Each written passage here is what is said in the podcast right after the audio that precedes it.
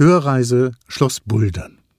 Das Schloss Buldern ist immer noch in Privatbesitz und beherbergt heute ein internationales Internat. Das Schloss, so wie es heute zu sehen ist, stammt aus dem Jahr 1838 und ist im klassizistischen Stil auf den Resten verschiedener Vorbauten errichtet worden. Nach mehreren Besitzerwechseln und Umbauten kam es durch Heirat in den Besitz der Familie von Romberg. Die Familie von Romberg gehörte schon damals zu den reichsten Familien in Preußen.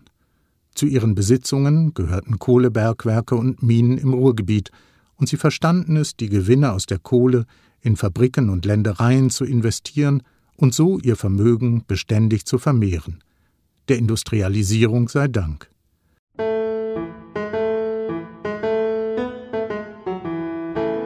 Der schillerndste Bewohner von Schloss Buldern, über den man sich immer noch viele Geschichten erzählt, war Giesbert Freiherr von Romberg. Er lebte von 1839 bis 1897 und war der Prototyp des exzentrischen, unangepassten Adligen.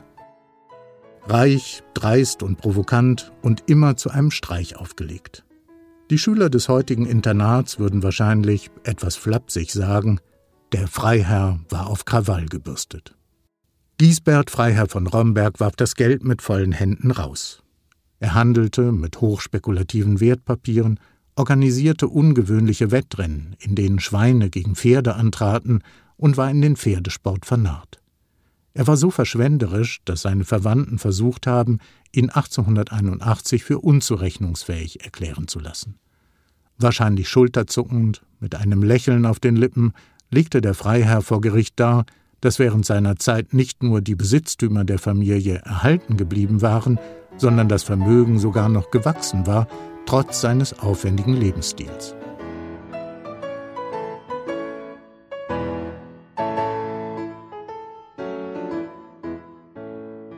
Josef Winkler hat dem Freiherrn 1923 ein literarisches Denkmal gesetzt. Als toller Bomberg ist Giesbert Freiherr von Romberg in die Literaturgeschichte eingegangen. Dr. Christiane Keroth betreut das Josef Winkler Museum in Rheine, das dem Schriftsteller gewidmet ist. Sie meint, Josef Winkler sei fasziniert gewesen von Persönlichkeiten wie dem tollen Bomberg. Das war ja jemand, der unkonventionell handelt, der die Ordnung auf den Kopf stellte, der nichts respektiert. Das heißt, da wird ein Humor und ein Verhalten eigentlich auch vorgeführt, wie sonst manchmal im Karneval.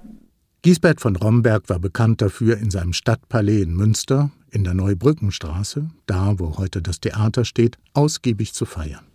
Und wenn der Freiherr dann nach einem seiner legendären Feste in Münster wieder in sein Schloss nach Buldern zurückfuhr, so erzählt man sich, nahm er mit Vorliebe die Eisenbahn. Buldern lag auf der Bahnstrecke Münster-Dülmen.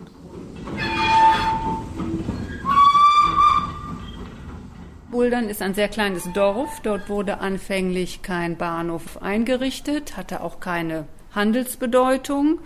Das gefiel dem tollen Bomberg überhaupt nicht, denn er wollte auch mal nach seinen Sauftouren in Münster bequem mit dem Zug nach Hause fahren und soll regelmäßig bei dieser Gelegenheit einfach die Notbremse gezogen haben. Er wurde dann wohl noch unflätig, hat vielleicht den Lokführer mit was beworfen, ihm wurden Strafen angedroht, aber bei seiner nächsten Fahrt, drei Wochen später, ratsch, wieder wurde der ganze Zug zum Stehen gebracht und so soll die Eisenbahndirektion irgendwann nachgegeben haben. Nach dem Zweiten Weltkrieg wurde das Schloss Buldern nicht mehr von der Familie Romberg bewohnt.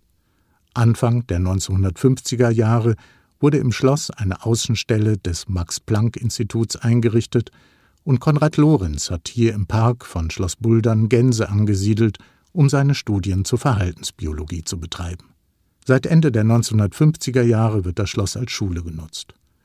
Heute ist es ein Internat mit ungefähr 500 Schülern, von denen aktuell 140 permanent im Internat leben.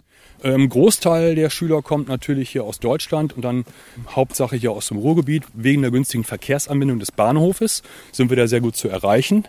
Wir haben aber im Laufe der letzten Jahre auch vermehrt ausländische Schüler aufgenommen, speziell aus China, Vietnam, Korea.